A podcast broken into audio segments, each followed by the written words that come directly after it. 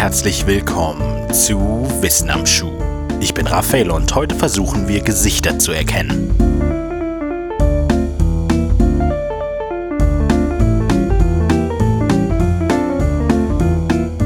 (1999) bekam der walisische Lehrer Alan Davis vor dem Gericht in Cardiff umgerechnet und inflationsbereinigt fast 250.000 Euro Schadensersatz zugesprochen. Er hatte bei einem Verkehrsunfall vier Jahre zuvor seine Frau Christine verloren und konnte danach nicht mehr zur Arbeit gehen.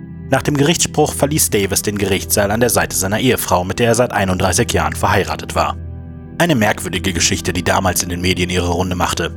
Sie wird allerdings noch merkwürdiger. Alle wussten, dass die Frau neben Alan Davis seine Frau Christine war. Davies Familie, der Richter, ja sogar der Angeklagte. Nur Alan Davies selber wusste es nicht. Aus seiner Sicht verließ er das Gerichtsgebäude nicht mit seiner geliebten Ehefrau Christine, sie war immerhin vier Jahre zuvor gestorben, sondern mit ihrer Doppelgängerin, Christine II. Der Hintergrund dieses wahren Ereignisses ist eine sehr seltene psychologische Wahnvorstellung, das 1923 beschriebene Capgras-Syndrom. Stephen King schrieb in seinem Buch Die Welt des Horrors, Terror ist, wenn du nach Hause kommst und feststellst, dass alles, was du besitzt, durch eine exakte Kopie ersetzt wurde. Jetzt stelle man sich vor, man kommt nach Hause und nicht nur die Couch, sondern auch deine Familie wurde durch identische Doppelgänger ersetzt dann ist das nicht mehr nur Terror, sondern das Capgras-Syndrom. Der erste Bericht der Wahnvorstellung stammt von dem französischen Psychiater Jean-Marie Capgras. Er beschrieb in einer Veröffentlichung von 1923 den Fall einer 53-jährigen Patientin. Sie hatte eine verstörende Vielzahl von Wahnvorstellungen. Die in unserem Fall nennenswerteste, dass etliche Menschen in ihrem Umfeld, darunter auch ihr Ehemann, Hausangestellte und die Polizei, von Doppelgängern ersetzt wurden. Capgras und seine Kollegen nannten dieses Syndrom damals noch die Double-Illusion. Mittlerweile hat sich aber die Bezeichnung Capgras-Syndrom durchgesetzt. Um es also noch einmal klar zu sagen, Capgras-Syndrom bezeichnet die psychologische Wahnvorstellung, dass Personen im Umkreis des Betroffenen durch Doppelgänger ersetzt wurden. In den meisten Fällen betrifft dies einige wenige dem oder der Betroffenen nahestehenden Personen. In einzelnen Fällen kann sich das Syndrom allerdings auf einen weiteren Kreis von Personen beziehen oder sogar auf Haustiere und unbelebte Objekte. Ende der 80er Jahre sind Forscher der Frage nachgegangen, inwiefern Gefahr von Capgras-Patienten ausgeht.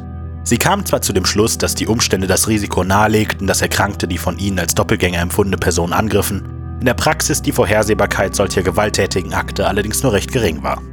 Darüber hinaus kann die Illusion chronisch oder aber zeitlich begrenzt sein. Viele der insgesamt sehr wenigen bekannten Fälle lebten nach der Diagnose dauerhaft mit dem Syndrom. Manche erholten sich wieder. In einem Artikel aus dem Jahre 2013 berichteten Forscher sogar von einem willentlich herbeigeführten und zeitlich begrenzten Fall der Krankheit in einer gesunden Patientin, ausgelöst durch eine Ketamininjektion. Dabei handelt es sich allerdings um den einzigen Bericht dieser Art. Ursachen für das Auftreten des Syndroms sind vielfältig. In vielen Fällen geht die Double-Illusion mit anderen psychischen Erkrankungen wie Schizophrenie oder Demenz einher. In anderen Fällen ist die Krankheit wohl eine Folge von schweren Traumata. In wieder anderen die Folge organischer Auslöser wie Hirnschäden oder Stoffwechselproblemen. Deshalb argumentieren viele Ärzte seit langem nicht mehr vom Capgras-Syndrom, also einer alleinstehenden Krankheit, sondern vom Capgras-Symptom, also der Folgeerscheinung einer anderen Krankheit zu sprechen. Viel interessanter als der Auslöser ist jedoch wahrscheinlich die Ursache für die Illusion, also die Antwort auf die Frage, was passiert im Hirn des Betroffenen, dass er oder sie glaubt, Angehörige seien durch Doppelgänger ersetzt worden. Forscher haben lange versucht, dieser Frage auf den Grund zu gehen. Die für die Antwort wichtigste Beobachtung ist, dass die Patienten in der Lage sind, den Doppelgänger äußerlich zu erkennen, also von seinen körperlichen Merkmalen her als eine bestimmte Person zu identifizieren. Die Störung scheint dann erst im emotionalen Bezug zu dieser Person aufzutreten. Der Betroffene ist also in der Lage, eine bestimmte Person zwar körperlich, nicht allerdings emotional zu identifizieren. Interessanterweise ist auch das genaue Gegenteil hiervon bekannt. Umgangssprachlich nennen wir dieses Phänomen Gesichtsblindheit. In Fachkreisen spricht man auch von Prosopagnosie. Diese Krankheit ist deutlich häufiger, allerdings auch deutlich vielfältiger. Es gibt mindestens drei bekannte Unterkategorien mit unterschiedlichen und unterschiedlich stark ausgeprägten Mustern. Generell bezeichnet man damit allerdings das Phänomen, dass eine betroffene Personen nicht anhand ihres Gesichts identifizieren kann. Studien zu dieser erst 1947 in Deutschland identifizierten Störung forderten allerdings eine faszinierende Beobachtung zutage. Betroffene zeigten dennoch Merkmale von Wiedererkennung. Dies kann zum Beispiel durch die Leitfähigkeit der Haut gemessen werden. Im Gegenteil zum Capgras-Syndrom ist die Betroffene also zwar nicht zur körperlichen Wiedererkennung in der Lage, dafür aber zumindest rudimentär zu einer emotionalen. Diese Beobachtungen führten schließlich zu der Erkenntnis, dass wir Personen nicht nur anhand ihrer körperlichen Merkmale, sondern auch anhand einer unterbewussten emotionalen Reaktion identifizieren. Wie so oft bemerkt man so etwas allerdings erst dann, wenn die Kombination dieser beiden Arten der Wiedererkennung nicht richtig funktioniert. Die weiterführende Erkenntnis ist auch, dass das Capgras-Syndrom, also die Illusion, dass Personen durch Doppelgänger ersetzt wurden, eher eine Art Bewältigungsstrategie für ein tiefer liegendes Problem darstellt. Eine mentale Reaktion auf die Erfahrung, eine Person zwar körperlich als nahestehende Person zu identifizieren, diese Nähe aber emotional nicht zu spüren.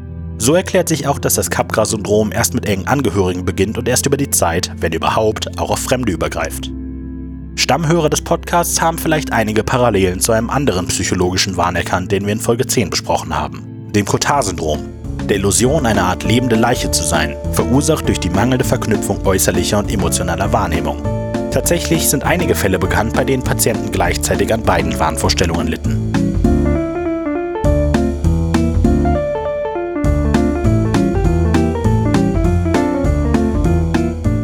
In der Beschreibung jeder Episode findet ihr stets alle Links und Quellen, die für die Folge verwendet wurden. Wenn ihr Fehler oder wichtige fehlende Fakten in einer Episode findet, dann schreibt uns an wissenamschuh.wenig-originell.de. Unter der gleichen E-Mail-Adresse könnt ihr uns gerne auch sonstiges Feedback oder Anregungen zukommen lassen. Wissen am Schuh erscheint wöchentlich als Produktion von Wenig Originell. Unter dem gleichen Banner erscheinen auch die Podcasts Creature Feature, eine Expedition in die Welt der Folklore, Mythen und Urban Legends im Hörspielformat und Sonic Rodent, ein englischsprachiger Podcast über alle Facetten des Songwritings.